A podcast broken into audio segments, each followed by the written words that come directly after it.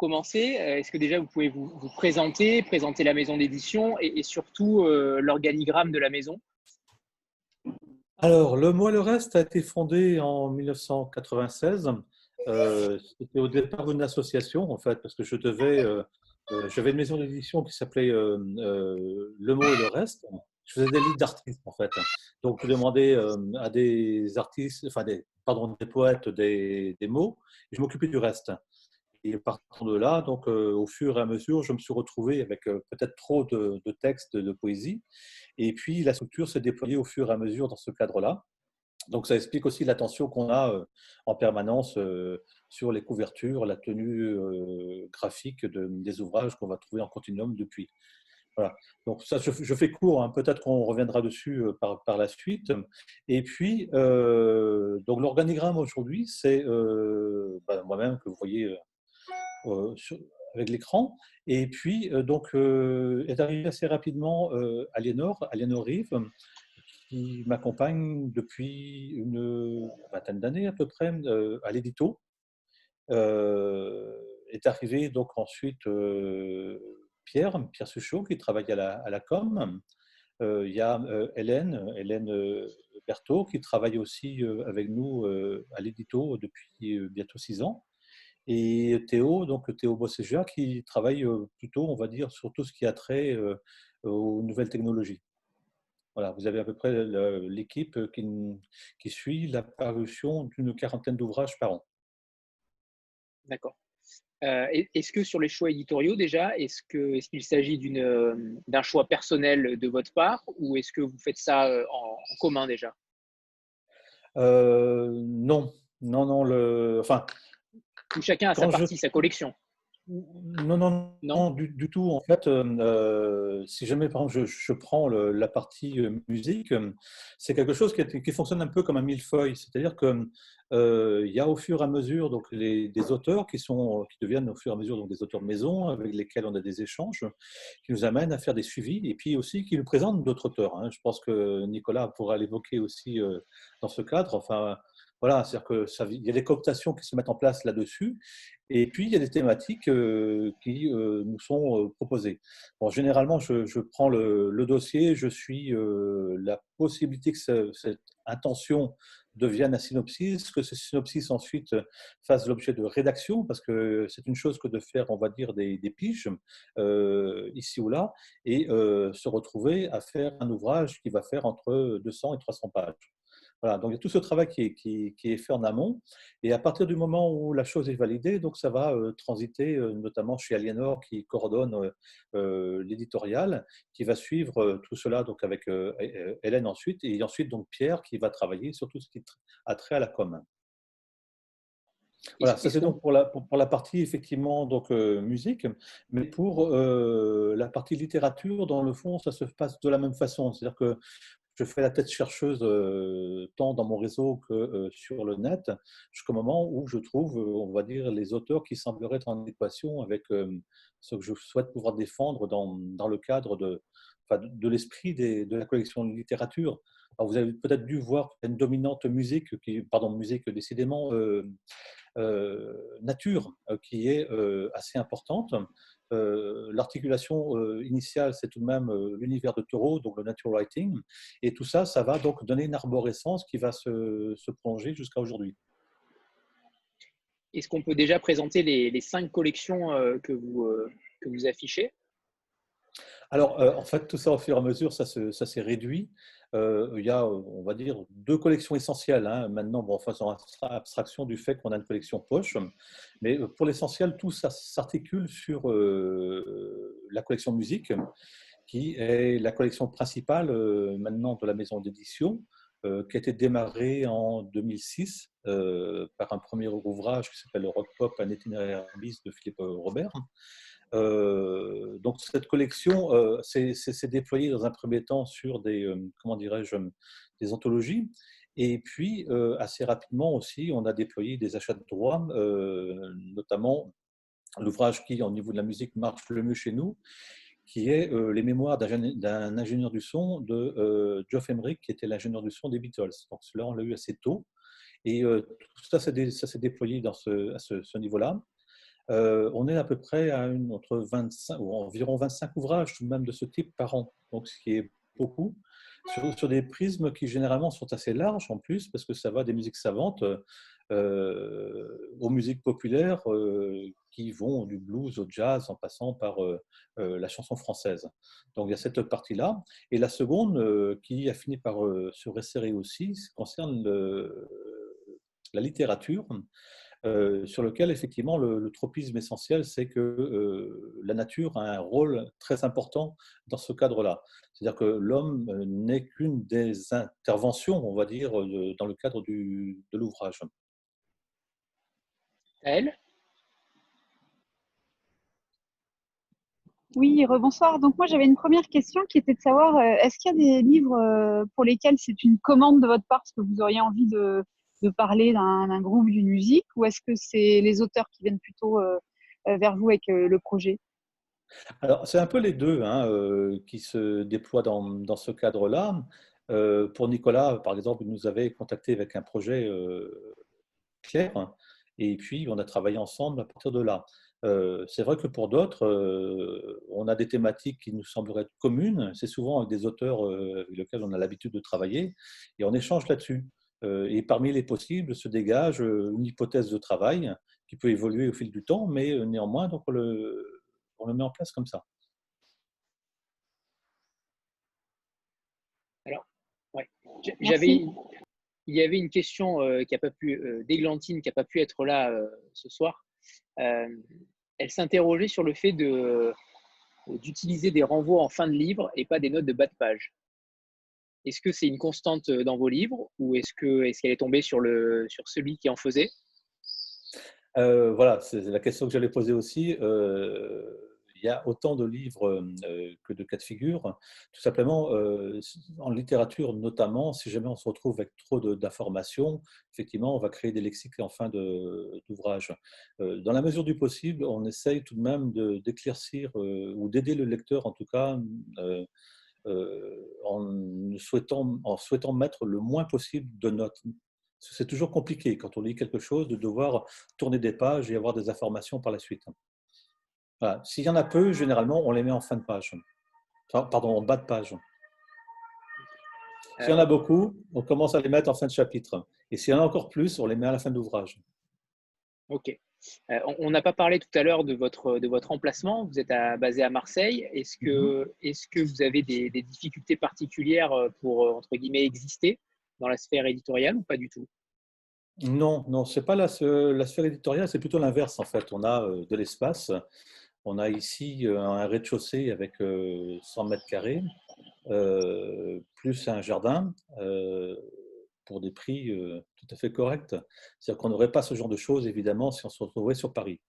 Donc, on a une vraie sérénité à ce niveau-là, bon, sachant aussi que Aliénor, qui a des enfants en bas âge, travaille aussi pour partie de chez elle.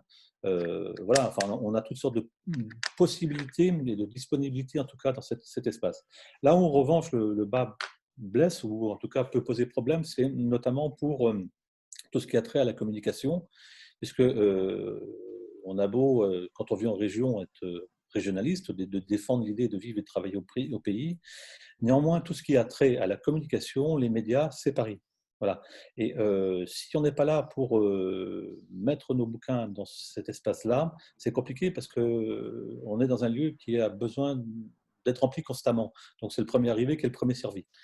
Donc on a donc à veiller là aussi à être souvent sur, euh, sur Paris, bouger pas mal. Du coup, effectivement, on travaille beaucoup via Internet hein, euh, pour donner les informations requises là-dessus. Sachant que, euh, en revanche, pour la partie musique, on a l'avantage tout de même d'être sur un temps long. ça nous est arrivé, ça nous arrivera encore, de nous retrouver avec des espèces médiatiques dévolues à des livres qui peuvent être parus il y a plus d'un an parce qu'on n'est pas sur des actualités euh, dévolues à vos rentrées littéraires? Mathie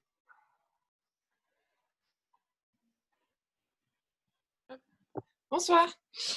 Euh, euh, je m'intéresse à votre collection, enfin tout ce que vous publiez sur Thorough.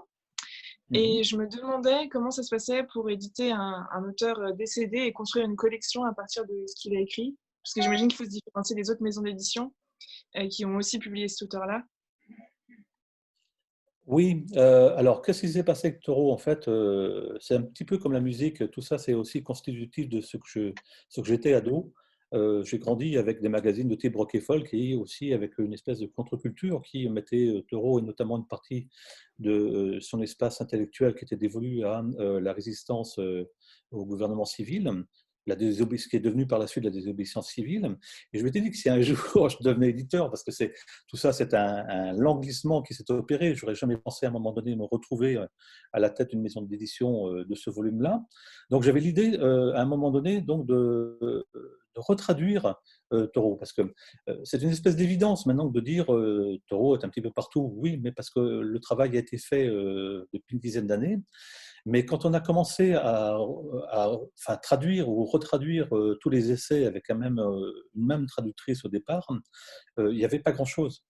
Donc, il a fallu tout simplement reprendre les textes en anglais. Alors là, on a une chance aussi importante, c'est que via d'autres auteurs, bah, j'ai rencontré des traducteurs et à ce moment-là, j'avais une traductrice qui vivait au Canada, une traductrice française, qui s'appelle Nicole Mallet, qui a bien voulu nous accompagner dans ce cadre-là. Et euh, on a eu aussi une chance, euh, c'est qu'on avait un universitaire euh, lyonnais qui s'appelle Michel Granger, qui a suivi aussi mot à mot, lettre à lettre, la tenue de, de, ces textes et surtout qui, à chaque parution de Taureau, nous a fait une introduction contextualisée en replaçant toute cette aventure en perspective. C'est notamment lui qui a travaillé sur la sélection de l'anthologie issue du journal de Taureau. Parce que là aussi, on était en face de quelque chose de, difficile. Comment traduire une masse de, je crois, 17 volumes en, anglais, enfin, euh, dans le cadre duquel il y avait éventuellement une dizaine de pages ou, plus qui concernaient que l'aspect des graines euh, ou dans, le vent, par exemple. c'est très poétique, mais euh, à tourner des pages comme ça, ça peut devenir lassant.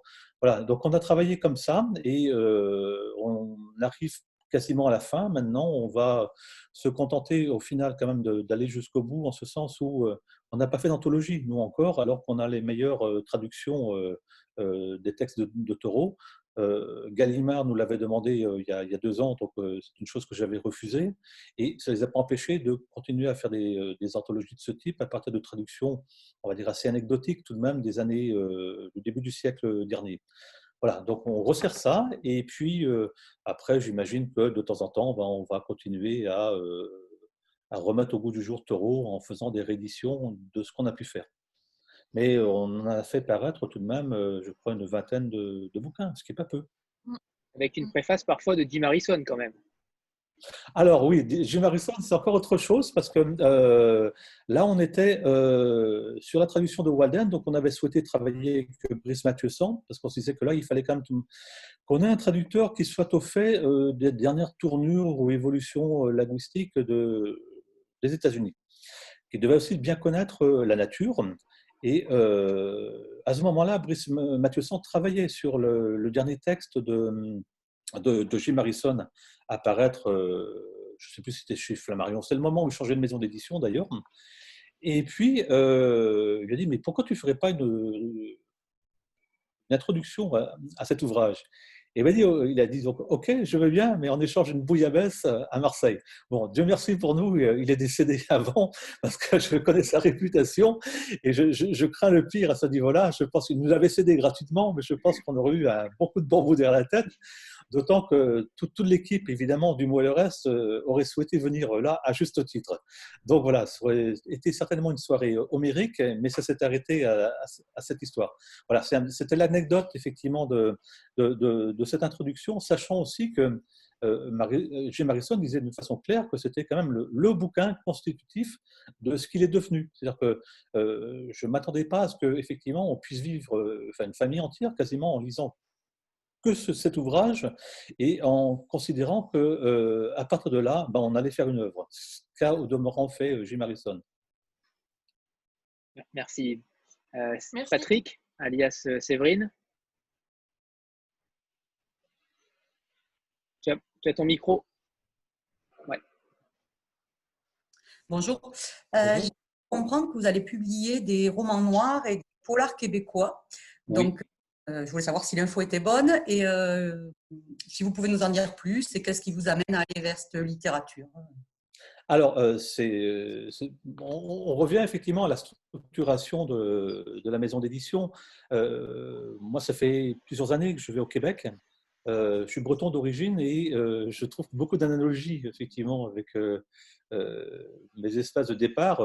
C'est vrai que Québec, pour moi, je, trouve qu'il y a un côté Saint-Malo qui m'a toujours plu. Enfin, euh, c'est une des rares villes de petite taille enfin, qui correspond à ce que je peux connaître en, Europe. Et euh, c'est vrai que le dynamisme que j'ai pu rencontrer à maintes reprises, notamment à Montréal, avec ce côté, euh, comment je pourrais dire, c'est de l'Europe, c'est encore du français, mais tout le comportement est totalement anglo-saxon. et c'est un mélange de vieux français, on s'en aperçoit notamment quand on travaille sur les textes, et de, de Joual, le est, et puis pas mal d'anglais. C'est assez surprenant cette, euh, cette, histoire. Et puis, euh, bah, au fur et à mesure de mes, de mes lectures, je me suis dit, mince, il y a, vraiment de, superbes choses euh, qui peuvent s'y trouver et qui ont très très peu de, de relais en France. Et bon, je me suis retrouvé là, en faisant appel à un certain nombre de maisons d'édition que je connais, avec des propositions qui sont euh, vraiment, vraiment intéressantes, tant dans le domaine de la littérature au demeurant, parce qu'on fera notre rentrée littéraire cette année avec un, ouvrage euh, québécois qui s'appelle L'apparition du chevreuil euh, d'Élise Turcotte. Donc, il était paru chez eux, donc aux éditions Alto. Et là, pour les deux premiers polars, ce sont des polars issus d'une maison d'édition qui s'appelle ça y est, j'ai un trou euh, sur cette affaire, ça va me revenir tout à l'heure. Donc, euh, héliotrope, pardon. Et euh, on va donc déployer ce travail avec eux sur deux ou trois ans. J'entends par là que j'ai eu des suggestions de l'EMEAC, j'ai eu des suggestions de Boréal. on va dire la totalité des, des maisons d'édition québécoises ont proposé des, textes. Alors évidemment, pour les premiers, euh, la relation à la nature aussi est très importante. Évidemment, là aussi, quand on regarde euh, tout simplement leur géographie, euh, c'est pas anodin. Hein. Euh, je me suis toujours, j'ai toujours été un petit peu étonné, parce qu'on parlait tout à l'heure de Jim Harrison. Aujourd'hui, les amateurs de de, lecture connaissent tous le Montana de façon assez précise. On connaît aussi quasiment la capitale, on connaît même les feux précis de la ville, on connaît les rivières. Euh, euh, Québec, ça marche pas, alors que c'est la même chose. Euh, peut-être qu'il suffirait de regarder tout simplement les destinations de Paris pour aller sur l'Amérique du Nord. Pour l'essentiel, on va dire à 60-70%, c'est les États-Unis, 30% pour le Canada. Et ça se resserre après pour le Québec. Donc il y a pas mal de choses à faire, mais c'est vrai que dans le cadre, en tout cas, de, des romans, c'est un plaisir absolu euh, que de lire euh, tous les soirs des, des, ouvrages sur lesquels on se dit, mais mince, il y a des choses à faire pour, pour la France dans ce cadre-là. On va peut-être peut alterner avec, avec Nicolas justement pour parler de son, de son roman. Est-ce que, Yves, tu veux déjà débuter et, et Nicolas enchaîner? Ou l'inverse, peu importe Déjà commencer par le pitch. Voilà, et, surtout le je, vais le laisser le plaisir de. C'est juste pour faire le lien de l'un à l'autre. Là, euh, effectivement, la dernière fois qu'on s'est vu, d'ailleurs, c'était il y a un an et demi, je crois. Euh, bah, c'était à, Montréal, dans un bar. Juste pour dire que les, on continue tout de même à avoir des, des, liens par rapport à ce, ce Québec. Ah, c'est à toi tu veux. C'est à moi? Ok, non, je ne m'attendais pas, j'étais venu juste en, spectateur, mais ok, pas de problème. Euh, non, c'est vrai que bah, ça fait depuis euh, mon premier livre chez Le Mot et le Reste, a été publié en 2018. Euh, donc c'était un livre sur la soul, et là j'en prépare un autre sur le rappeur Kendrick Lamar, donc toujours chez Le Mot et le Reste pour. Bah, Yves, je ne sais pas si c'est confirmé encore pour septembre, mais pour l'instant c'est septembre. Oui, oui, tout à fait. Ouais, donc euh, voilà, je ne sais pas si. Euh, qu'est-ce que vous voulez savoir euh, bah, justement, nous raconter, ouais, justement, nous raconter un peu le personnage et voilà, une sorte de pitch pour ceux qui ne le connaîtraient pas, mais sait-on jamais. Mais... Bah ouais, Kendrick Lamar, c'est peut-être l'un des, des, artistes les plus connus, en tout cas dans, dans, le monde de la musique aujourd'hui. Et, et, ce qui est intéressant avec ce personnage-là, c'est que c'est quelqu'un qui a un, un, très très gros impact culturel c'est peut-être la, dernière icône, en tout cas, euh, du monde du rap qui fait la synthèse avec euh, de, plus de 40 ans de musique. Euh, et, du coup, ça va être un livre qui va être très historique, qui a été tissé aussi sur place, donc à Los Angeles, dans, dans la ville de naissance de Kendrick Lamar. Donc il y a eu un très très gros travail de recherche par rapport à ça et euh, ça va être un gros livre. Yves, prépare-toi à ce que Aliénor et Hélène aient un peu de boulot de, relecture. Je suis désolé, mais. mais ah bah, euh, on, commence quand tu veux. Hein. De toute façon, c'est un plaisir de, de J'ai encore, encore un mois. avant, le, rendu. Toi, après, qui va moins rigoler quand tu verras les corrections arriver. C'est ça. Non, mais euh, en tout cas, ce que je peux dire, peut-être, je ne sais pas si euh, certains veulent euh, connaître le processus de sélection, de, comment je suis rentré en contact avec le mot et le rêve. Je ne sais pas si ça peut intéresser certaines personnes plus que peut-être le livre qui, qui a apparaître, qui est peut-être pas un sujet qui intéresse tout le monde, je ne sais pas trop. en fait, ça a été très simple. J'ai envoyé un mail. Ça peut paraître étonnant parce que on a toujours des histoires dans le monde de l'édition d'auteurs qui font des propositions de manuscrits et qui sont, sont jamais recontactés, qui sont, jamais, euh, qui sont toujours refusés. Euh, là, ça a été très simple. Yves m'a répondu euh, quelques semaines après, avoir, après ma proposition. Et à partir de là, tout a coulé. C'était assez simple. Tu signes ton contrat et après tu travailles et le livre est publié. Ça m'a étonné que ce soit aussi simple en fait. Je pense qu'il y a un moment, non mais c'est vrai, je pense qu'à un moment il y avait une, je répondais aussi à une demande et euh, ou du moins un manque euh, au niveau de la soul chez le le reste, c'est un genre qu'ils n'avaient pas encore exploré. Mhm. Euh, et, à partir de là, j'ai eu l'opportunité de publier un livre qui était un, petit rêve pour moi, et depuis, j'en ai écrit trois autres, et, j'espère que ça va continuer. Super. Et, et, Ah, qui parle ah, Isabelle, on t'entend pas J'entends pas. pas, Isabelle. Non. Euh, Isabelle Moi, j'entends pas en tout cas. Ah. Non, en fait, tu me désactives. En commis, si tu me désactives, ça marche moins bien. Mais oui, mais j'étais obligé. C'est bon là? Ça marche ou pas là? Ouais, moyen. Vous m'entendez Oui, oui, oui. oui. Pourquoi cet artiste en particulier C'est. Euh... Kendrick Lamar? Ouais. Euh, alors en fait, euh, Yves parlait tout à l'heure du sujet qui était construit avec les, auteurs. Euh, c'est Yves qui, m'a proposé le sujet quand on s'est vu justement à Montréal. Et au début, j'étais assez sceptique.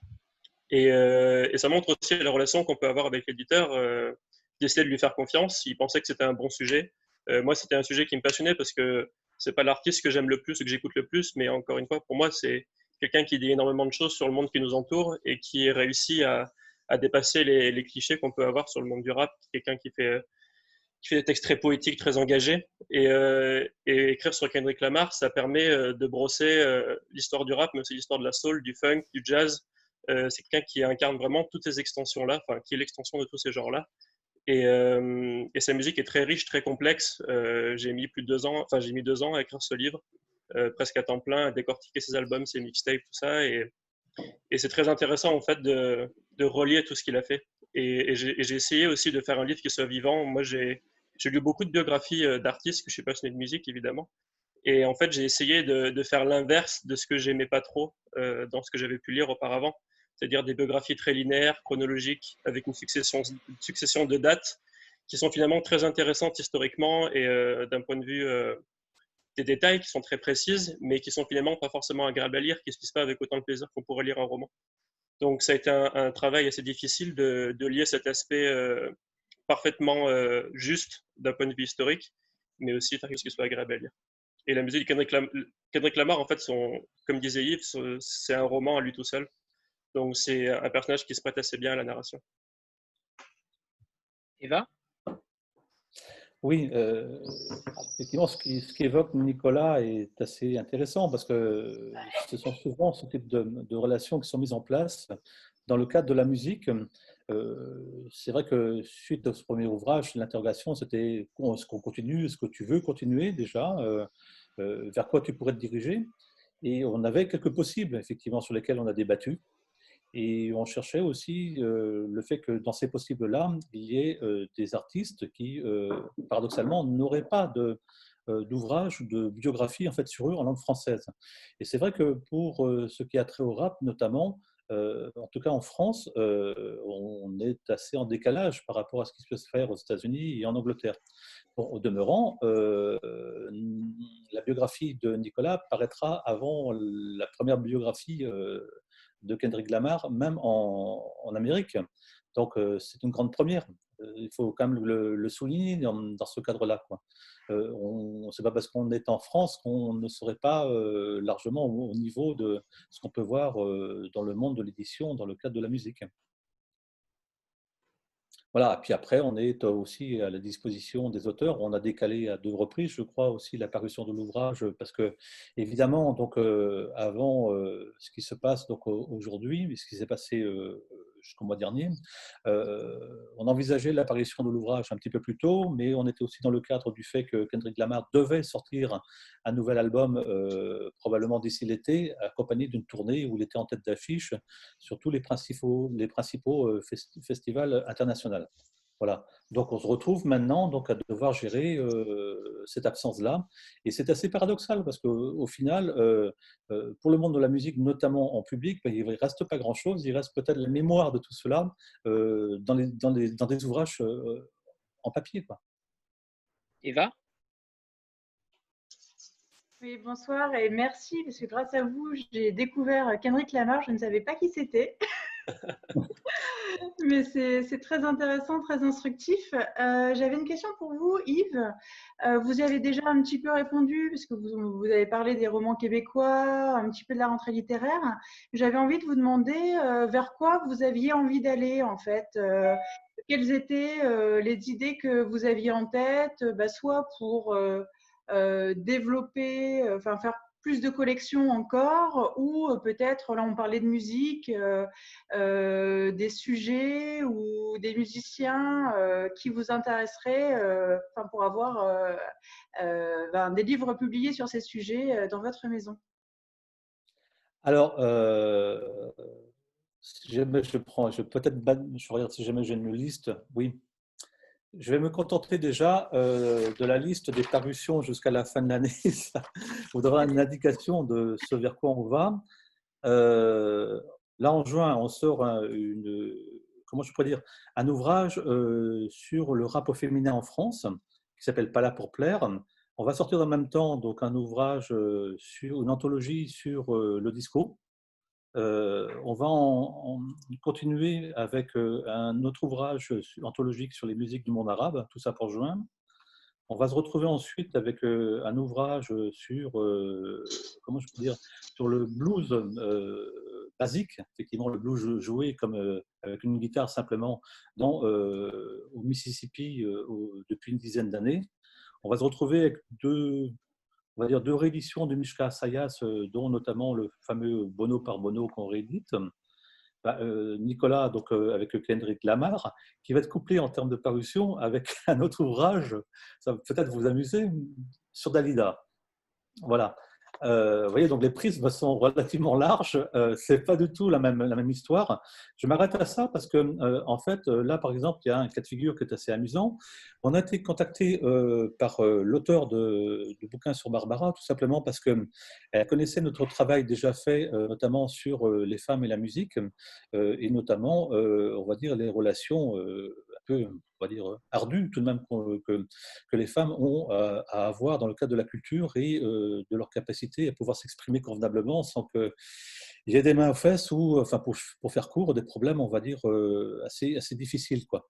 Et euh, Barbara Lebrun travaillait déjà sur Dalida, notamment sur l'idée de qu'est-ce que le bon goût, sur quels critères on le met en place, c'est quoi une émotion, c'est quoi une émotion masculine, c'est quoi une émotion féminine dans le chant, enfin, toutes sortes de choses qui nous intéressaient. Et puis, on s'est retrouvé devant ce texte-là. Euh, elle est universitaire et elle travaille euh, à Manchester. On s'est retrouvé devant euh, ce qu'on appelle en anglais donc ces fameuses cultural studies qui posent le problème de genre là aussi, sur quels critères les choses se déploient. Et puis, bon, on a dû tout de même donc, travailler aussi sur ce, qui concerne, comment je peux dire, le style. Barbara est universitaire, donc pour elle, ça va de soi que le langage est d'un certain niveau. Or, nous, on part toujours du principe que les ouvrages doivent être impérativement pédagogiques. C'est-à-dire que euh, ceux qui n'y connaissent rien doivent pouvoir s'en sortir, ceux qui sont pointus doivent être en face de quelque chose sur lequel il y a peu de reproches faire. Après, bien entendu, c'est aussi la latitude de l'auteur que de prendre des points de vue et de les, développer. Voilà, donc là, nous sommes en septembre. En octobre, sera un ouvrage sur le soft rock, une anthologie. On bascule ensuite sur, euh, toujours pour octobre, sur euh, une monographie concernant Gavin Bryars, qui est, on va dire, quelqu'un de vraiment très important dans le cadre de l'opéra contemporain. C'est un anglais. on va sortir ensuite donc, une histoire très littéraire, parce que c'est à la limite, là, en revanche, de la littérature, sur Jimi Hendrix, qui est très, très, très poétique. On va continuer donc en novembre avec là aussi un texte très important sur NTM, non pas euh, textes euh, effectivement sur euh, nos deux auteurs favoris, Kulchen et son, son, avatar, mais plutôt sur les conditions des, dans lesquelles sont parus, on va dire, ces groupes, et puis comment, on va dire, au fur et à mesure, NTM est devenue cette usine à tubes et usine qu'elle a pu déployés. C'est-à-dire qu'on a tout, effectivement, tous les gens qui ont travaillé euh, tout autour et avec NTM ont été interviewés. Et on finit avec euh, un autre ouvrage sur euh, les producteurs qui ont lancé Britney Spears et d'autres, enfin lancé, qui ont contribué au développement de, carrières comme ces gens-là. Euh, donc le, thème, ça va être Neptune et Timbaland, euh, la naissance des, enfin plutôt le déploiement des grands producteurs de pop. Voilà. Et là, nous sommes sur six mois. J'en ai euh, autant sur les six mois qui viennent, début début 2021 sans compter les, projets qui sont en cours. Donc ça veut dire que je suis sur un grand angle effectivement intellectuel parce qu'on n'est pas du tout sur les mêmes types d'écriture, sachant que dans le même temps, au hasard, en novembre, on sort un ouvrage sur les origines du natural writing. Voilà. Donc, euh, ça veut dire que je peux avoir des échanges sur le heavy metal pendant euh, deux ou trois heures et ensuite me retrouver euh, effectivement à échanger sur le polar québécois on n'est pas dans le même registre. Et c'est tout ce qui fait aussi l'intérêt, euh, au final, d'une maison d'édition et de faire des choix. Je veux dire, euh, d'un point de vue dynamique, d'un point de vue intellectuel, c'est un, vrai plaisir. Alors, Yves, je vous interromps juste deux secondes. Ça va couper. Il suffit juste de se reconnecter. Hein. D'accord? Si ça mhm. coupe, ne vous inquiétez pas, on, relance une, une session. Qui, qui, avait été intervenu juste avant? Euh, Enfin, non, j'étais juste en train de rebondir en fait sur ce que Yves avait dit. Euh, enfin, en demandant, c'est parce que vous vous intéressez à vraiment plein plein de choses de façon. Vous avez toujours été intéressé par des choses euh, très diverses. Enfin, rien que dans la musique, là, on a fait quasiment euh, le tour. on a été on a été coupé, mais en fait, j'étais en train de vous demander si, enfin, vous aviez toujours été un peu curieux de tout, avec des goûts éclectiques. Parce qu'on voit effectivement qu'il y a des collections avec des thèmes qui sont vraiment très très variés et même dans la collection musique, je pense qu'on a fait le tour de euh, tous les styles qui pouvaient exister en fait. Euh, oui et non, parce que euh, notamment la partie classique est très très peu déployée. la partie opéra, à mon grand désespoir, on n'a pas pour l'instant euh, déployé quelque chose concernant euh, les chanteurs d'opéra, on n'a pas euh, déployé quelque chose qui concerne Monteverdi, on n'a rien fait sur Mozart. Enfin, il y aurait là aussi de quoi faire largement. voilà, je suis en train d'essayer de voir ce qui pourrait manquer.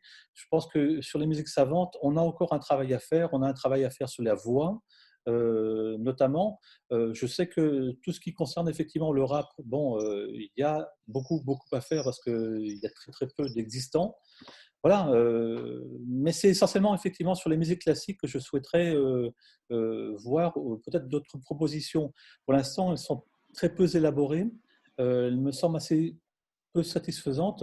Et bon, c'est vrai que ce que je, aussi je, peux voir chez, d'autres collègues, hein, je pense en particulier à, chez Fayard, bon, il y a un côté un petit peu vieux jeu, vieillot qu'on qu'on aimerait bien aussi faire bouger. Parce que l'idée pour nous aussi, c'est tout de même d'avoir des, auteurs beaucoup plus jeunes qui voient aussi ce type de musique à partir de leur âge et non pas euh, cette espèce d'âge d'or, on va dire, de, de, la musique classique en majesté qui a peut-être pu durer jusqu'à il y a une vingtaine d'années.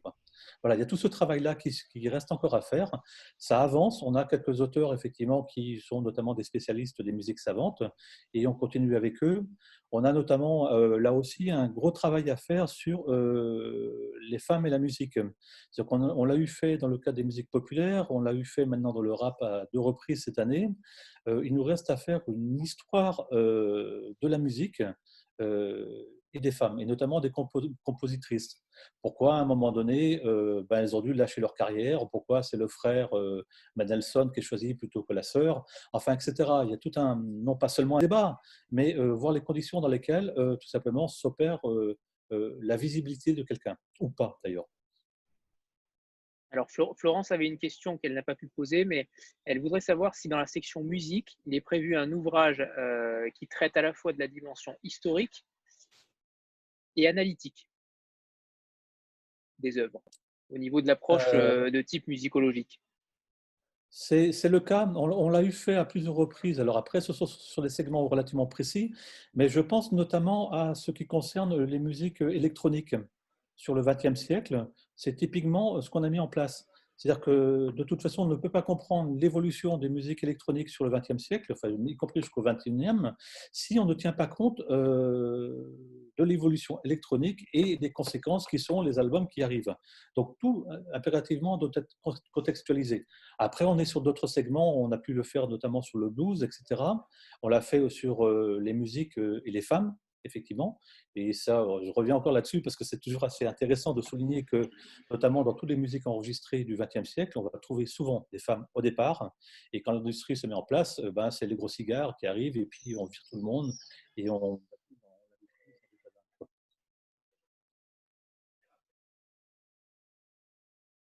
Céline?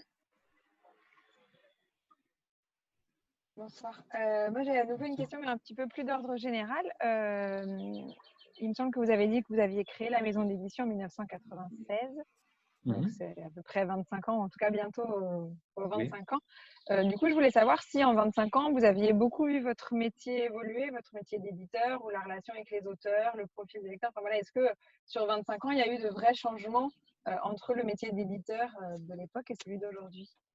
Alors, déjà une chose simple. Euh, quand j'ai démarré, je faisais des livres d'artistes, c'est-à-dire des choses assez, assez simples euh, dans leur structuration. On était à deux et puis il fallait que j'aille vendre ça chez les collectionneurs. Enfin, j'étais à la maison des artistes à ce moment-là, donc c'était assez, assez simple au niveau de la, des relais. Ça s'est complexifié à partir du moment où je me suis retrouvé à éditer euh, ce que j'appelle des ouvrages de tirage courant, notamment de la poésie. Euh, où là, je ne savais même pas euh, comment me tripatouiller pour amener les bouquins à la FNAC ou ailleurs. Donc, je créais des comptes ou des choses comme ça. Je me suis retrouvé là aussi à, avec, on va dire, des, diffuseurs, distributeurs, un petit peu abracadabrant parfois. Ce n'était pas génial, mais il fallait bien avancer.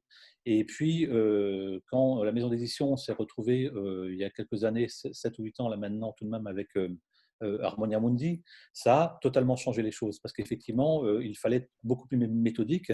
Et c'est vrai que on a eu aussi le temps de se préparer à ça au fur et à mesure, euh, que ce soit donc euh, Aliénor euh, dans le cadre de son, travail, de la méthodologie qu'on a pu mettre en place, des logiciels qu'on exploite, et puis surtout, il y a une chose qui est, je pense, capitale quand même pour nous, et je, reviens encore quant au fait de vivre en région, c'est que quand on a commencé les bouquins sur la musique, il y avait très très peu d'Internet ça ramait comme je ne sais quoi, c'était compliqué.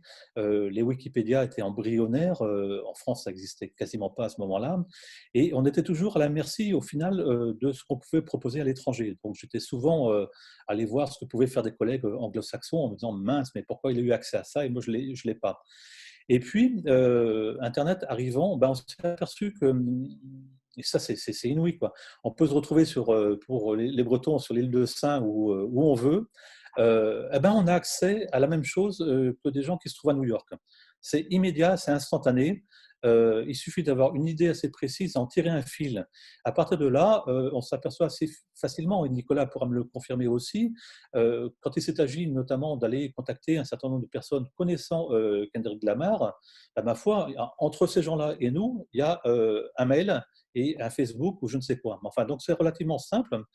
Et puis, ben, ça a permis à beaucoup d'auteurs euh, qui avaient du style, je pense notamment en France, mais qui avaient peut-être quelques difficultés d'avoir accès à une, base, base de, données sur le net, de, pouvoir avoir tout aujourd'hui, euh, de confronter un certain nombre d'informations et de pouvoir les déployer.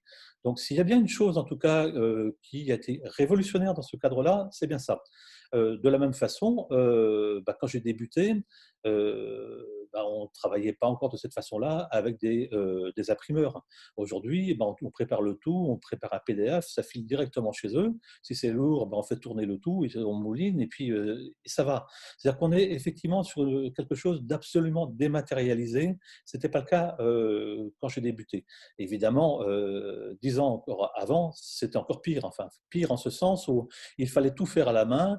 Et puis, effectivement, quand on était prêt, on amenait, on va dire, les maquettes chez l'imprimeur, on devait les flasher, enfin, etc. Maintenant, c'est vrai que si on regarde le nombre de parutions qu'on a, de l'ordre d'entre 30 et 40 ou même par an, ben, ça va beaucoup plus vite. En tout cas, ce matériel-là nous a largement aidé. Oui, dans ce cadre-là, il y a vraiment une révolution sachant que effectivement aussi le fait qu'on se soit retrouvé avec, euh, euh, comment dirais-je, euh, un distributeur diffuseur professionnel à notre hauteur aussi, parce qu'on n'est pas cannibalisé par, on va dire, des maisons d'édition qui auraient du Musso, du Lévy ou je ne sais quoi, qui dans leur portefeuille, auquel cas donc on serait mis sur un strapontin. Non, là, on est vraiment bien mis en évidence avec euh, cette structure et c'est un plaisir de voir nos bouquins atteindre sans difficulté euh, les, euh, les, libraires. Donc oui, à ce niveau-là, il y a une différence vraiment, vraiment importante. Anna? Bonjour, moi j'avais une, question pour Nicolas surtout. Hmm.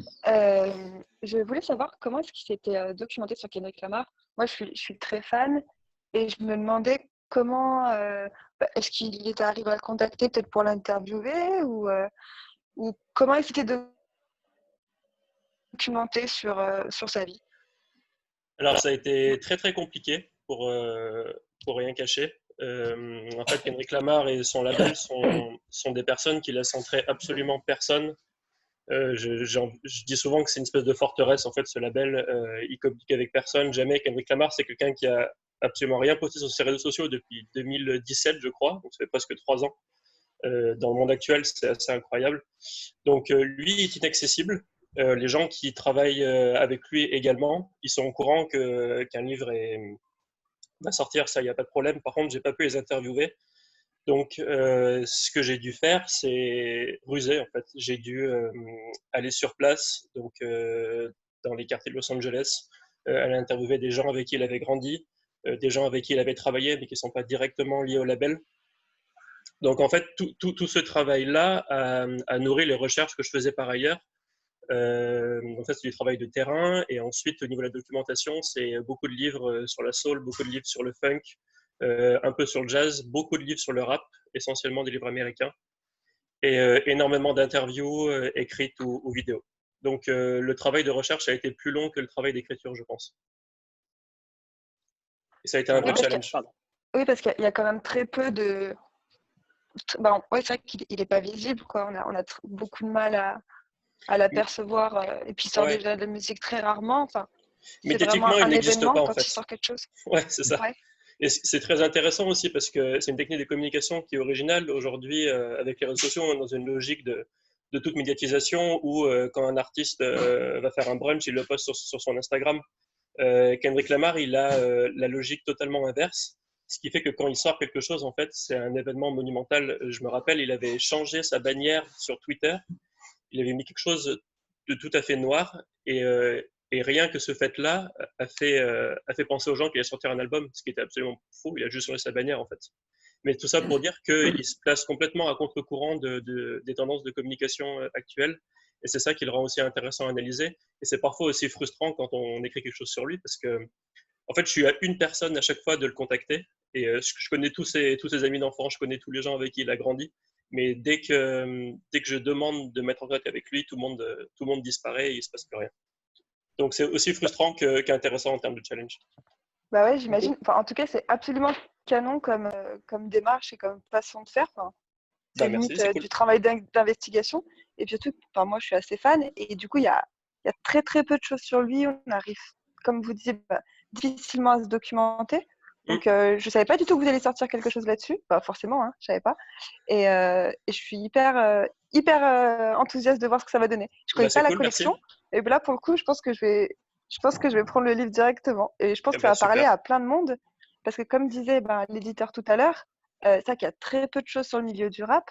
ça commence un peu à se démocratiser en France avec une ou deux chaînes, chaînes télévision qui commencent un petit peu à faire ça de manière sérieuse ou, ou des réseaux qui commencent à avoir des choses un petit peu intéressantes et qui donnent du nouveau, pas des choses, comme on disait, un que sur des, des personnes qui ont marqué leur époque, des dinosaures qui sont forcément des références, même si lui, ça en est un petit peu une. Mm. Mais ouais, du coup, je trouve ça totalement, trop tellement cool. je pense qu'il y, y, a un vrai travail. Bah, déjà, merci beaucoup. Je suis content que ça vous intéresse.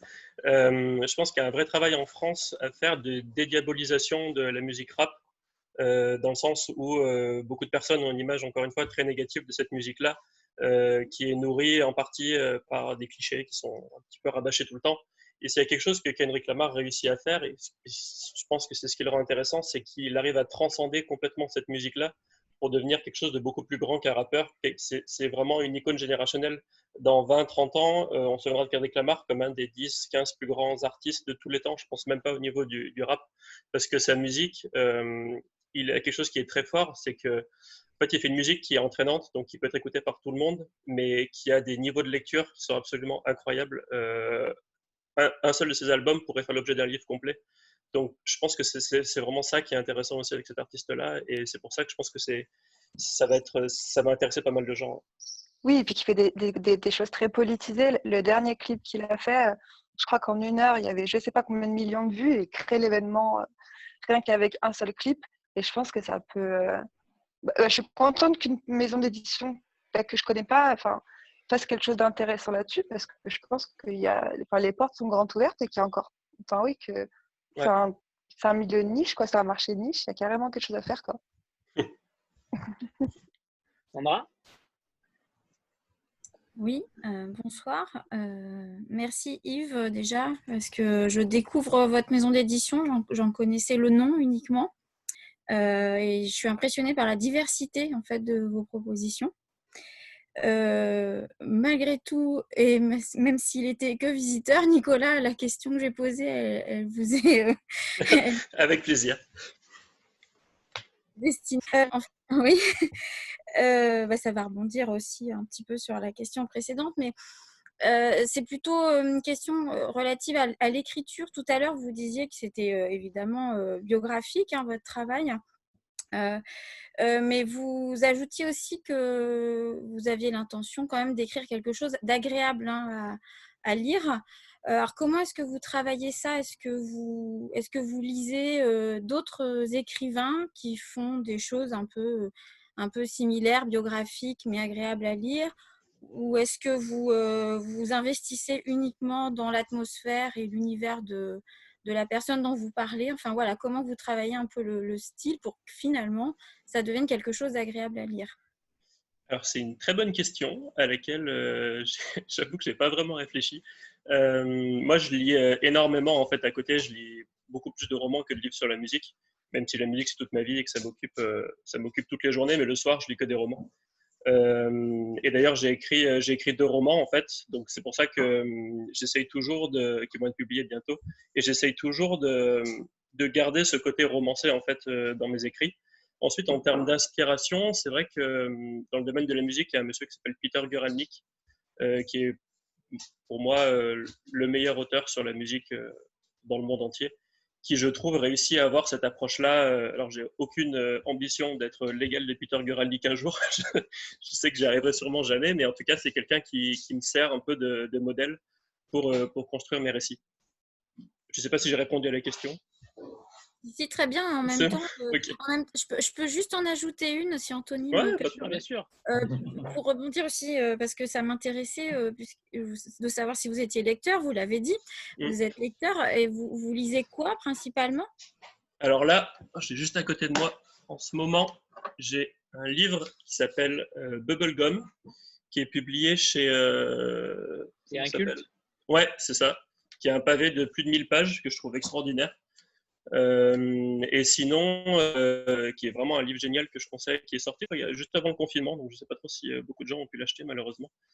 Et sinon, récemment, j'ai lu un auteur islandais qui s'appelle John Kalman Stephenson, qui est peut-être mon auteur favori, en fait, qu'il est devenu. J'ai lu tous ses livres directement quand, j'ai commencé à lire ça. Donc vraiment quelque chose qui n'a absolument rien à voir avec la musique, qui n'a absolument rien à voir avec, avec mon style d'écriture ni rien. Mais, mais ce qui me fascine, en fait, c'est ces gens-là, c'est qu'ils arrivent à dire des choses magnifiques avec des mots très simples. Et, et je trouve que c'est le, le, propre des, des bons auteurs. Et c'est en tout cas ce que j'essaye d'approcher à mon niveau à chaque fois que j'écris quelque chose. Mélanie? Mélanie, c'est à toi? C'est bon, vous m'entendez? Oui, parfait. Bonsoir. Euh, oui, j'avais une question peut-être un petit peu naïve, mais je voulais rebondir sur, euh, sur l'ouvrage euh, sur la mare. Vous disiez tout à l'heure que cette bio allait sortir avant la bio en anglais. Et donc, c'est en quelque sorte une, exclusivité. Est-ce que c'est arrivé? Est-ce que ça va arriver? Des publications de, de cette maison d'édition qui vont être publiées en langue étrangère Alors, il y a différents niveaux euh, là-dessus. Sur de la littérature, on a moins de problèmes, tout simplement parce que la littérature française est considérée comme étant un élément d'excellence. Donc, on a vendu des droits là récemment euh, en Italie, et puis au, Japon en particulier. En, revanche, en ce qui concerne le registre de la musique, on se heurte à, pour l'instant à un mur assez, enfin, qui est une espèce d'évidence. C'est que euh, les musiques populaires, et on va dire le rock et le rap euh, en particulier, le jazz et peu importe, enfin tout ça, sont issus et basés sur une langue assez simple, c'est l'anglais. Mmh Donc, euh, partant de là, euh, ils partent du principe aussi assez simple qui est que pourquoi ferait-il appel à un auteur dans une autre langue, acheter des droits qui coûtent cher, euh, faire une traduction qui est très onéreuse, alors qu'il pourrait tout simplement commander à quelqu'un de faire la même chose. Et au demeurant, la majorité des bouquins qu'on peut faire aussi ont leur équivalent en langue anglaise. Donc ça, c'est un premier point qui est pas négligeable. Euh, il y a deux ans, pour autant, je suis quand même allé faire une mission euh, exploratrice donc au Japon. J'ai dû rencontrer une trentaine de maisons d'édition. J'étais aidé par un agent là-bas, euh, très bien accueilli, parce que bon, j'avais aussi un catalogue de, près de 200, 200 entrées. Mais en sorte aussi, là aussi, il y a une chose assez simple. J'avais beau avoir des extraits de bouquins en anglais. Euh, pour autant, ça ne leur suffit pas, parce qu'il faut juste imaginer le japonais ou le chinois, on est en face, on va dire, d'un type d'écriture euh, qu'on ne comprend pas. Donc, à moins de leur donner quelque chose déjà traduit en anglais, euh, ça va être compliqué. Et donc, on revient du coup à la même chose. Il sera plus facile pour eux, de toute façon, d'acheter un bouquin de langue anglaise que de langue française. Le mode opératoire est la même chose pour l'allemand, quand je vais tous les ans euh, à la foire de Francfort, on est devant la même chose. De toute façon, on débute notre échange en anglais. Voilà. Et euh, ce qui se passe aussi, c'est que les bouquins qui se vendent le mieux, qui sont pour l'instant des autobiographies, euh, de Rod Stewart ou de qui on veut, euh, bah, c'est de l'anglais aussi. Donc, il y a des réseaux qui se sont déjà élaborés et mis en place. On a beau revenir tous les ans, de toute façon, c'est ce qu'on fait, c'est un travail peut-être de longue haleine, et on continue et on ramène les livres en disant, de toute façon, regardez, on en a fait d'autres, ce sont ceux-là, on a des chiffres de vente qui sont plutôt corrects, on pense que ça pourrait marcher chez vous. Et puis, une fois qu'on a fait les mmh. Allemands, ben, on va passer euh, voir les Italiens, on va leur proposer la même chose. Ce à quoi ils vont nous opposer dans un premier temps, donc la même réflexion en disant Ben oui, mais bon, on a déjà rencontré machin de telle maison d'édition euh, qui euh, nous a proposé les dernières autobiographies qu'ils auront chez eux en, langue anglaise. Voilà, donc la priorité, en tout cas, s'opère dans ce cadre-là. C'est assez difficile, effectivement, en tout cas dans le cadre de la musique, d'aller d'aller au-delà. Donc on continue, on essaye. On a eu quelques, quelques pistes. Je pense à, l'Italie notamment euh, il y a deux ou trois ans, donc avec des achats. Mais euh, ça reste euh, périphérique, même si maintenant on se base aussi, on s'appuie sur une agence qui nous représente pour déployer cet aspect-là de l'édition. D'accord, merci. Annie Rose Bonsoir. Euh, vous avez euh, publié Dominica. Alors moi, j'avais deux questions. Est-ce qu'il euh, y aura une suite à ce journal de tournée? Et est-ce qu'il y a un autre artiste dont vous aimeriez publier les, chroniques? Alors, pour Dominique, on continue. on va rééditer son premier ouvrage, Un bon chanteur mort, l'idée pour nous, ce serait de l'accompagner de son dernier texte, voilà, qui est en cours de, rédaction. Donc on attend de voir un petit peu le, temps qu'il fait, si j'ose dire, pour voir à quel moment ce serait judicieux de faire ça.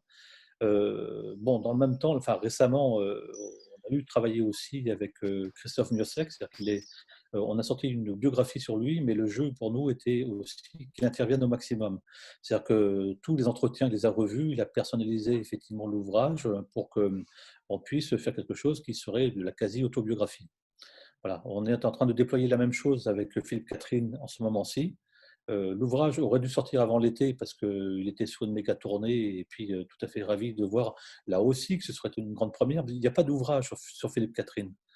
Et puis, euh, donc maintenant qu'il a du temps, donc il nous a dit, OK, bon, euh, je voudrais intervenir dedans en faisant des dessins notamment ou des manifestations graphiques diverses et variées. Donc voilà, on lui a dit, euh, bah, on suspend la parution jusqu'au mois d'août et puis on attend maintenant ces, retours pour les, insérer. On, on, est sur pas mal. Enfin, l'idée, en tout cas pour des musiciens français, ce serait d'essayer d'aller vers là. Après, ça ne nous a pas empêché, euh, avant l'été, de sortir euh, un bouquin sur euh, Étienne Dao, qui était une somme de plus de 400 pages, parce qu'il y avait de quoi faire. Donc, on s'est contenté, là, effectivement, d'en faire une analyse socio-historique de, de, son travail. Voilà. Après, enfin, pour Dominique, en tout cas, ça va être ça. Et euh, d'autres musiciens, bon, voilà, on, l'a évoqué. Après, c'est des pistes euh, qui arrivent au fur et à mesure. Euh, on en a d'autres. Bon, je ne les évoquerai pas parce que, enfin, tant qu'on n'a pas, on n'est pas vraiment en train d'élaborer quelque chose de façon contiguë, on reste dans des domaines des hypothèses. Et des hypothèses, on en a beaucoup.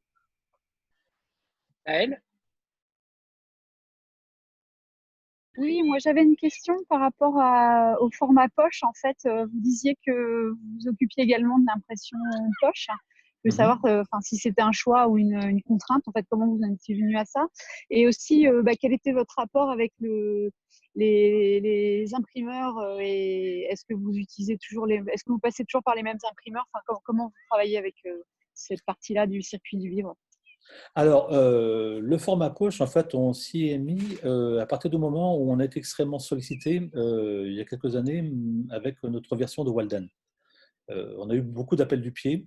et puis, on se doutait bien que tôt ou tard, il y en aurait un de ces éditeurs ou structures qui allait faire une version poche. Donc, on s'y est mis. Et puis, on s'est retrouvé là aussi devant quelque chose qui a très bien marché.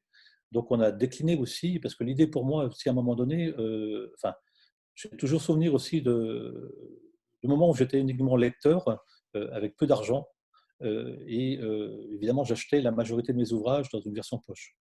Donc, euh, à un moment donné, on a dit donc on va descendre effectivement euh, tout euro dans ce cadre-là, et puis on va aussi euh, être confronté donc à hum, d'autres maisons d'édition qui vendent notamment les comment je pourrais dire, les essais à, 3 euros. Donc, on est allé franco là-dessus, et puis ça a aussi plutôt bien marché parce qu'on avait tout simplement, on va dire des, traductions de très bonne qualité.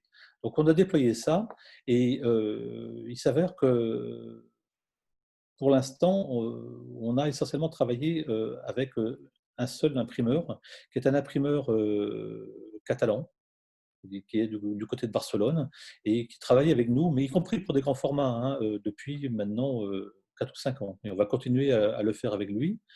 voilà. Et puis, ceci étant, l'année dernière aussi, on a quand même souhaité basculer notamment tout ce qui concerne les polars dans le cadre de de maisons d'édition spécialisées, donc là notamment le livre de poche, tout simplement parce que euh, on est en face d'auteurs qui ont de vraies ambitions, euh, parce que d'une part ils ont du talent et euh, on est en face de quelque chose qui nécessite une démultiplier. Le livre de poche, je pense notamment donc à Patrice Guin qui est sorti l'année dernière chez eux, c'est une mise en page, enfin une mise en place pardon, en librairie de 20 000 exemplaires aussitôt. C'est tout de suite aussi un enjeu euh, stratégique pour eux. Euh, c'est vrai que c'est un auteur qui euh, a été aussi finaliste du prix des libraires. Donc on se disait qu'à un moment donné, il faut aussi qu'il nous échappe et qu'il rentre dans un circuit qui est celui de, des, auteurs bien en vue aujourd'hui.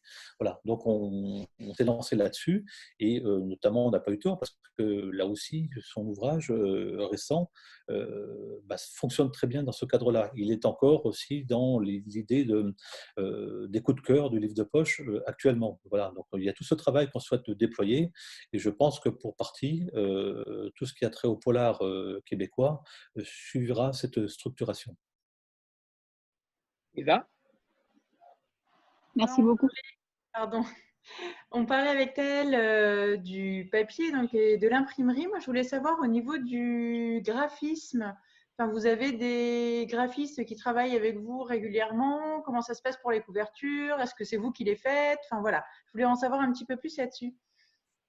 Alors, euh, je, peux déplacer mon ordinateur. Je vais vous montrer comment ça se passe chez nous, euh, légèrement. Comme ça, vous allez un petit peu visiter les lieux. Euh, je ne sais pas si vous allez voir. Voilà. Euh, vous voyez là ou pas les couvertures Oui, oui, on voit. Voilà. Donc, en fait, là, il y a les couvertures des ouvrages récents qui n'ont pas fait l'objet de parution, donc des, des travaux récents. C'est-à-dire que généralement, donc, on les met les unes à côté des autres et on voit si elles respirent. D'ailleurs, je vois, euh, si je me regarde bien, un petit Kendrick Lamar en bas, là, parmi euh, de, nombreux, ouvrages. Voilà, donc on, bosse effectivement euh, de façon analogique, on les pose les unes à côté des autres. On regarde si effectivement les polars correspondent toujours à l'idée des polars on regarde si le Hélice Turcotte, qui est un, euh, un, roman, une fiction, fonctionne très bien à côté tout en restant autonome. On regarde la, cohérence des, ouvrages de, musique ensemble. Voilà. Donc on, fonctionne effectivement dans, ce registre-là et depuis, euh, depuis plusieurs années, euh, tout simplement parce que là il y a un travail, il y a un travail qui est, qui est collégial. dans le cadre duquel je suis qu'une des parties, on va dire, décisionnelles, Bon, peut-être qu'éventuellement, si jamais j'en ai une qui me sort par les trous du nez, vraiment, je, dirais non. Euh, mais c'est excessivement rare. C'est excessivement rare. Euh, et puis, euh, là aussi, c'est quelque chose qui n'est pas négligeable, c'est que l'équipe est relativement jeune, en tout cas bien plus jeune que moi. Et puis, il y a des points de vue qui sont tout à fait dissemblables et je trouve ça assez dynamisant parce que ça, ça amène la question aussi des, goûts, comment ça se passe aujourd'hui. Euh, tiens, je viens d'échanger avec euh, au hasard l'attaché de presse de chez Bourgois, elle me dit que ça, euh, c'est un petit peu ça dans l'air du temps. Voilà, donc on avance et en même temps, il nous faut quand même conserver notre esthétique, parce que ça c'est aussi important, c'est comment un bouquin se reconnaît sur une table chez un libraire. Mais pour l'instant, on a eu fait quelques essais aussi avec des éléments extérieurs pour euh, faire avancer nos, ouvrages. On n'y a pas retrouvé nos, petits. On n'était pas tous euh, satisfaits. Et puis, euh, tout simplement parce que je pense que beaucoup d'entre nous souhaitent intervenir sur les, sur les couvertures. Voilà, donc soit effectivement c'est des graphismes. Là, pour enfin, ces derniers temps, là, depuis l'arrivée de Théo chez nous depuis euh, un an, un an et demi. Euh, c'est vrai que lui, étant dans le domaine vraiment du graphisme aussi, euh, à partir des informations qu'on donne, bah, on échange là-dessus. Tiens, cette couverture, et je pense notamment aux, couvertures récentes sur le nature, le nature writing une fois qu'on a figé le titre, bah, Pierre s'est dit tiens, mais je, voudrais, bien une couverture euh, de ce genre avec un, fond. Et puis euh, après, il y a Théo qui va travailler dessus. Et je lui dis non, ça c'est pas bon parce que c'est un bleu, il faudrait un vert. Et, puis ça avance comme ça, effectivement, par, par coup.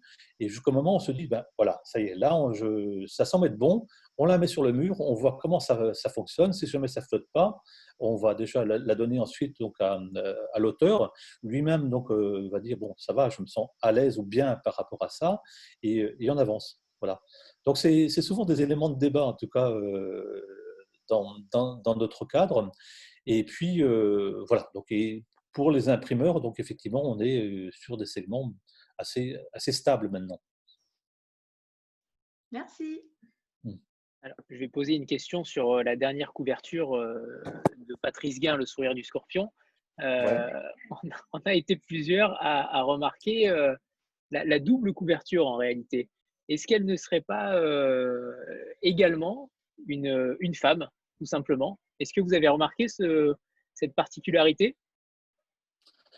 Oui et non. Enfin, alors là, par exemple, pour revenir, on, est effectivement sur une exception, en ce sens où c'était une des stagiaires qui était ici, on l'a passé quasiment, je crois, deux mois, travailler sur la couverture.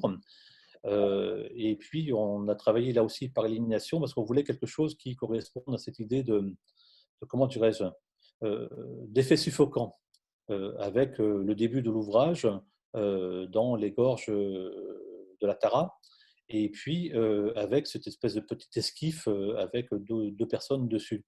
Voilà, on a essentiellement pensé à ça, avec cette idée-là de, refléter ce qui concernait l'ouvrage. Après, je ne suis pas allé voir ce que vous souhaitez que je puisse voir dans ce cadre. Donc, dites-moi ce que vous avez vu.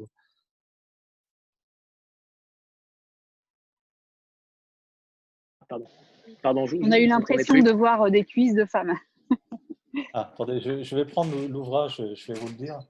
C'est surtout Anthony qui a vu les cuisses de Non, non, non, moi j'assume. il n'est pas tout seul. Il n'est pas tout seul. On a été plusieurs à voir ça. C'est qui nous l'a dit, effectivement. Ah, ben voilà, Céline. Alors, voilà. Après, on peut, faire, on, peut, on peut dire beaucoup de choses de couverture. Euh, vous savez, la symbolique, euh, on peut en tirer ce qu'on veut. Hein. Sur les tests de Rorschach, euh, qui sont relativement complexes dans leur compréhension, on va en tirer des analyses auxquelles je ne songe pas. je n'étais pas du tout dans cet esprit-là. On voyait bien qu'on était sur une idée de resserrement, de là avoir des cuisses de femmes. Bon, je laisse, on va dire, les personnes qui l'ont aperçu libres de leur choix. Euh, voilà, c'est le charme aussi de, ce type de travail. C'est comme la musique. On peut avoir des intentions euh, euh, par rapport à la construction de quelque chose. Maintenant, quant à l'émotion, c'est un autre registre. Ça ne peut que nous échapper. Alors, effectivement, des interprétations, elles sont tout à fait ouvertes. juste pour, d'ailleurs, pour, information, on, était en, on échangeait là récemment avec euh, les éditeurs initiaux de, couverture d'ouvrages québécois. Euh, pour un des polars, notamment, on avait mis euh, des mains dans le ciel qui pour nous était l'idée du motel de la dernière chance ou une espèce de prière de, quelqu'un qui va se faire trucider dans le quart d'heure qui suit.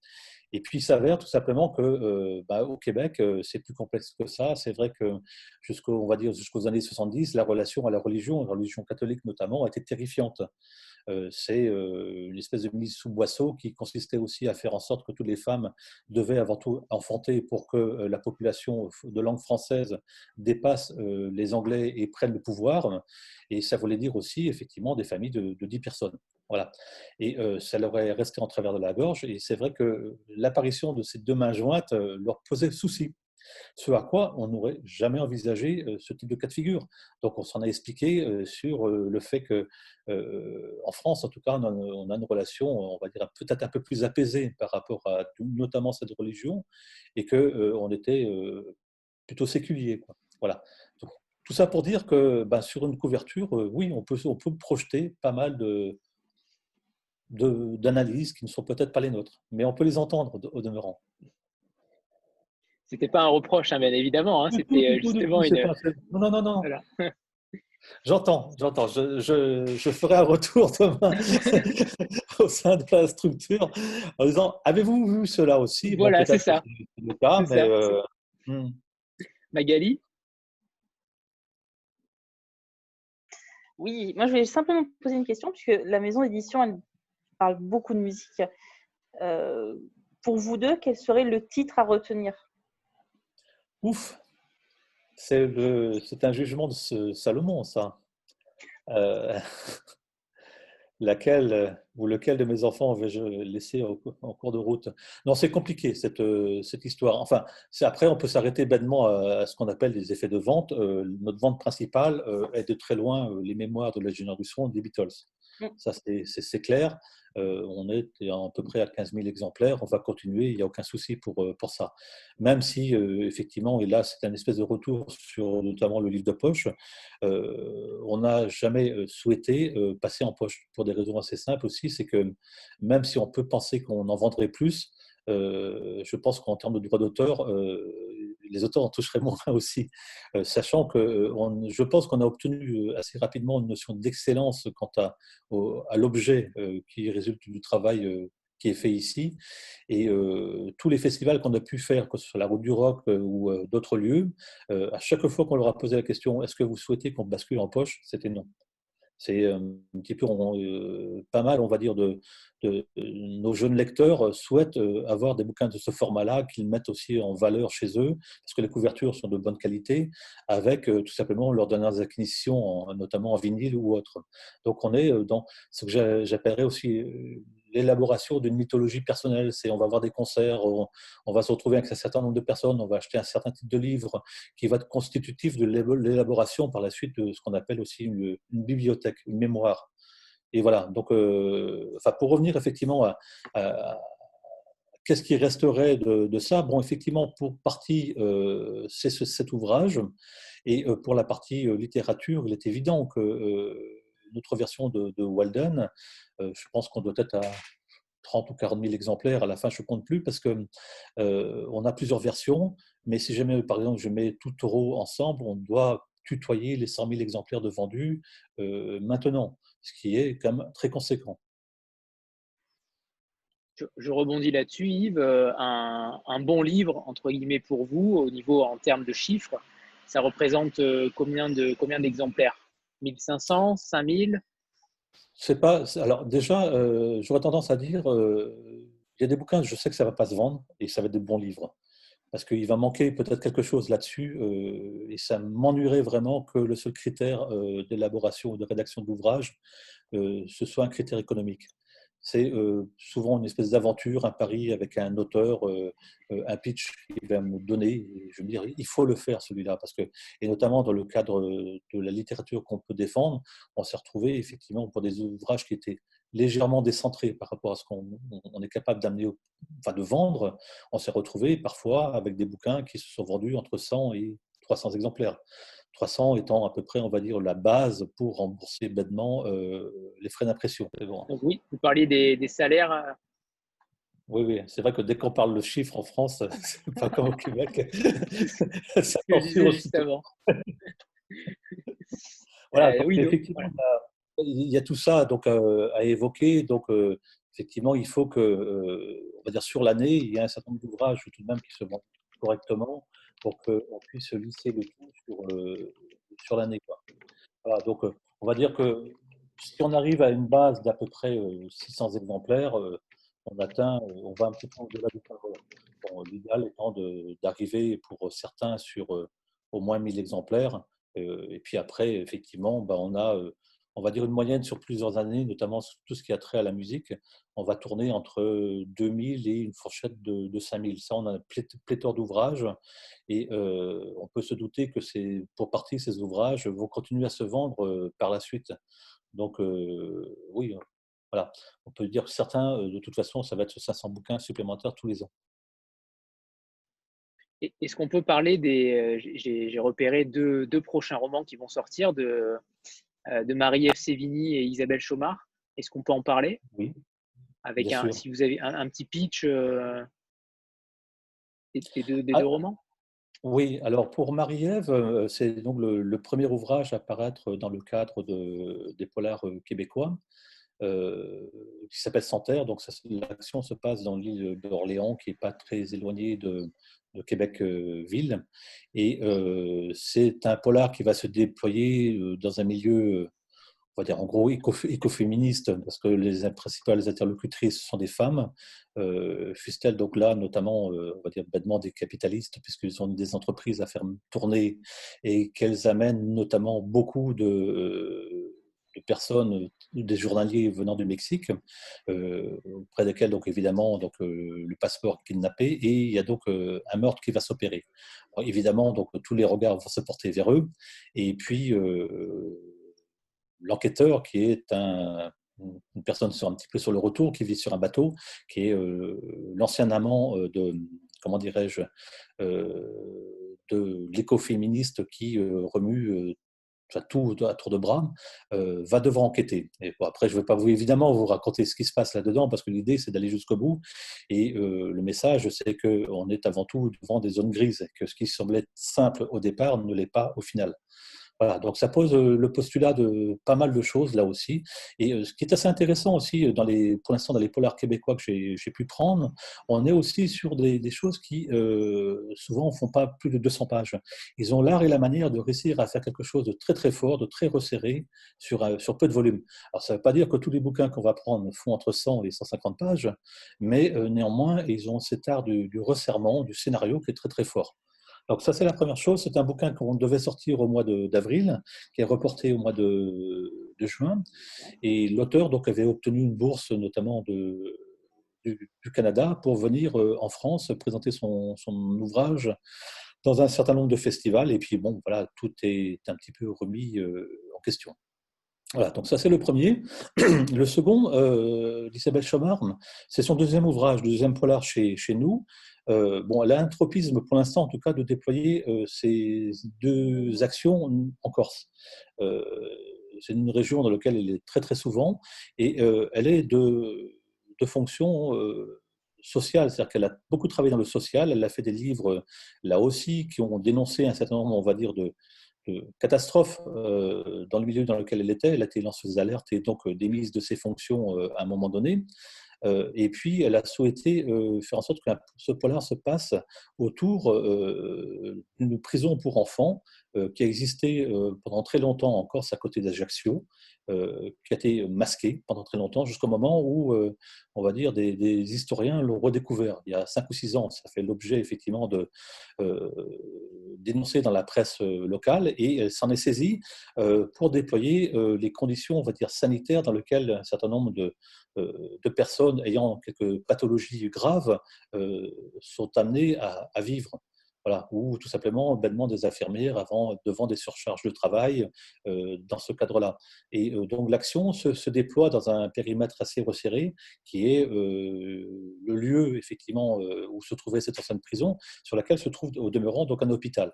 Et c'est les va-et-vient donc historiques et narratifs qui font s'opérer.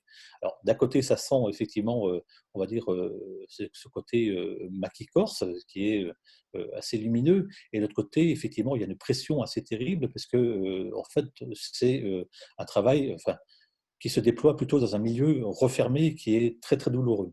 Voilà. Donc, ouvrage à sortir là aussi au mois de, de juin. Et puis, voilà, il y a tout ce fichu travail à remettre en place là aussi, avec des librairies qui se remettent en route avec des bonheurs divers et variés. Le titre, c'est bien Le sacrifié de Castelluccio. Absolument, et Castelluccio est le lieu, effectivement, où se trouvait cette prison. C'est-à-dire que tout est basé, quand on prend l'historique, tout est basé sur des, faits euh, réels. Et quant aux conditions dans lesquelles effectivement vivent ces, euh, ces enfermés aujourd'hui, euh, sont des conditions bah, qu'Isabelle a pu connaître dans le cadre de son travail avant qu'on lui fasse comprendre que donner des vérités n'est pas garante de conserver son emploi. Est-ce qu'on peut revenir, Yves? Si personne n'a d'autres questions, je, continue, mais euh, est-ce qu'on peut revenir sur cette période de, confinement? Est-ce que c'est une période qui vous a fait euh, mal financièrement? Est-ce que, est que vous en sortez plutôt bien? Tous les petits éditeurs qu'on a eus nous ont dit que euh, globalement, ils tiraient assez leur épingle du jeu et qu'il n'y avait pas forcément de difficultés. Est-ce que c'est aussi votre cas? Alors, pour l'instant, c'est le cas. ça redémarre. Enfin, il est vrai que courant du mois d'avril, ce qu'on a rentré, c'est de l'ordre du, zéro. On n'est pas allé très loin, même si on a ouvert de nouveau le site Internet, on a eu comme des ventes assez correctes que dans ce cadre-là, mais on est loin des chiffres d'affaires qu'on faisait. On était aux environs de 40 000 euros l'année dernière. Si on arrive à 4 000 pour le mois d'avril, on, on en sera ravis. Euh, mais le problème n'est pas là dans le fond. Le problème est qu'est-ce qui va se passer cet été? Euh, là, pour l'instant, euh, on a libéré, deux mois d'ouvrage, avril, mai, voire même juin. Le tout va se retrouver sur l'état des librairies. De toute façon, elles, pour autant, n'auront pas grossi. Mais le mot le reste, c'est cinq ou six bouquins qui vont arriver malgré les discours qu'on peut avoir euh, concernant euh, Gallimard et les autres, on va se retrouver avec euh, des bouquins par centaines. Qu'est-ce qui va se passer des bouquins qui n'ont pas été vendus? Est-ce qu'ils vont faire l'objet de retours?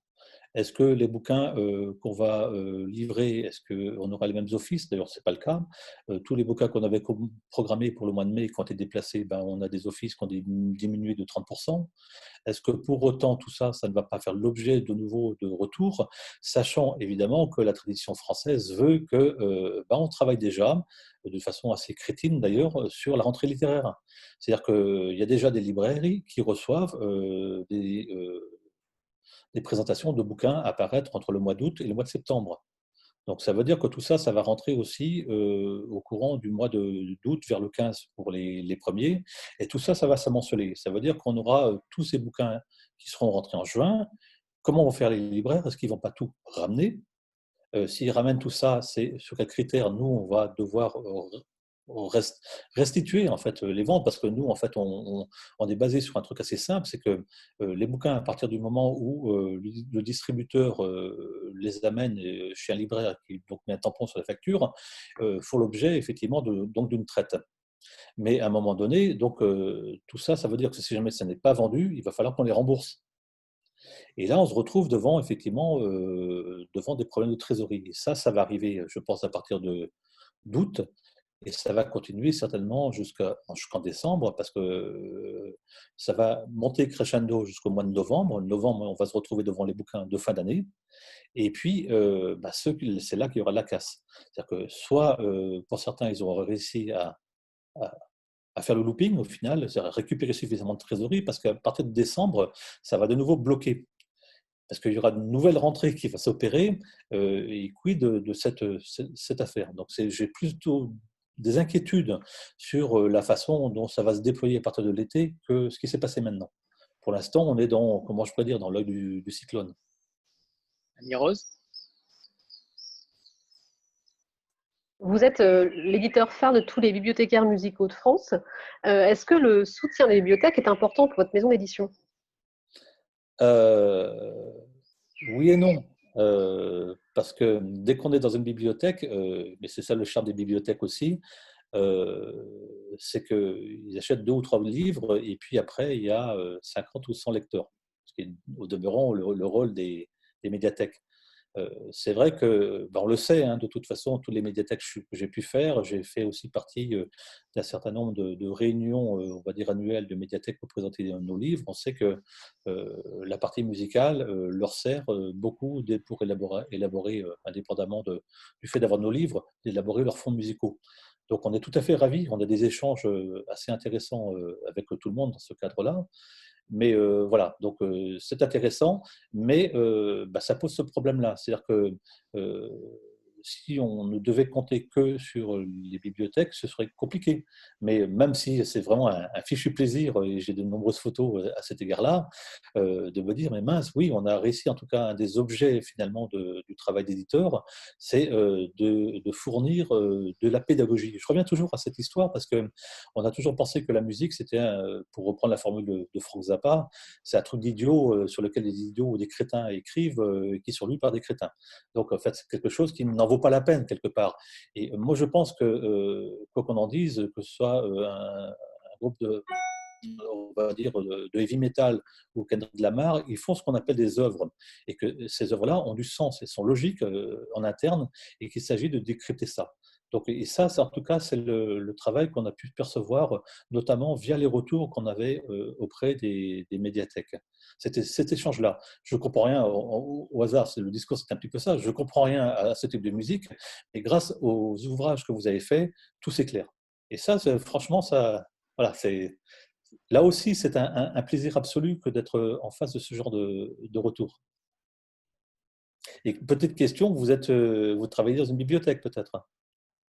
Oui, c'est bien ça. Je suis bibliothécaire donc, euh, et, je, gère un, secteur euh, où il y a une bibliothèque. Donc, en effet, on, achète quasiment tout le catalogue. Hein. pour tout vous dire, c'est à chaque fois un plaisir et on sait qu'on a des ouvrages de qualité qui nous servent, nous, en tant que bibliothécaires, et euh, qui, plaisent au public. Vraiment. D'accord. Vous travaillez dans quelle médiathèque, si ce n'est pas indiscret? À Hérouville-Saint-Clair, près de Caen. D'accord. On, vérifiera les chiffres. Hein Non, non, non, mais je ne peux pas, en revanche, euh, avoir accès à ça. Autant je peux avoir des, chiffres sur les, ventes réelles des libraires, euh, ce qui peut créer parfois des surprises, effectivement, entre les euh, oh, je te jure, on va t'en prendre une pilée et puis on voit le, résultat. Mais euh, Sinclair, on a un auteur qui est pas très loin de chez vous, effectivement, qui s'appelle Steven Gesovani, qui a écrit pléthore de livres et qui nous prépare un bouquin sur la Fitzgerald pour l'année prochaine. Et on avait comme velléité à un moment donné de, aussi de participer au festival qui se trouve à côté de chez vous, qui généralement, je crois, débute au mois de juin, dans le monde m'échappe. Euh, non, non, non, du tout. Il y avait notamment comme tête d'affiche aussi, comment s'appelle-t-il, Philippe Catherine cette année ah, Bourgard, le festival Bourgard qui, a, qui est Rouvier Saint-Clair, du coup, dont on est partenaire. Mm. Ah, voilà, vous voyez, donc on connaît un petit peu effectivement le, le, périmètre. En tout cas, je vous remercie de, de ces mots, ça fait, ça fait vraiment plaisir. Merci à vous. Si quelqu'un a une autre question, quelqu'un va intervenir. alors, si personne n'intervient, on, va faire une petite photo de groupe. C'est un peu la tradition. Euh, donc, mettez-vous sur votre, euh, plus belle, euh, plus beau profil. Et on y va. 3, 2, 1. Ok, c'est bon. C'est dans la boîte. Alors, merci Yves, merci Nicolas de nous avoir consacré ce temps. merci à vous, c'était très agréable. personne d'autre n'a de questions hein je, ne frustre personne, hein. c'est bon. Hein. Ok. Alors, pour nous, euh, c'est ce qui arrive souvent dans ce cas d'échange. Hein. Euh, n'hésitez pas, si d'aventure vous avez des questions, euh, le mail de, du Moi le Reste est effectivement accessible dans, le cas de notre site. Et si jamais effectivement vous voulez approfondir des questions liées à, des objets plus pointus, n'hésitez pas. C'est vraiment avec plaisir. Ce sera moi ou peut-être Pierre qui, qui échangera avec vous à ce moment-là. Super. Merci. Merci. Pour, la, pour la parution de l'ouvrage. Bonne soirée. Merci beaucoup. Bonne soirée. Merci. Merci, Merci à vous. Bonne soirée. Au revoir tout le monde. Au revoir. Au revoir. Au revoir. Au revoir. Au revoir.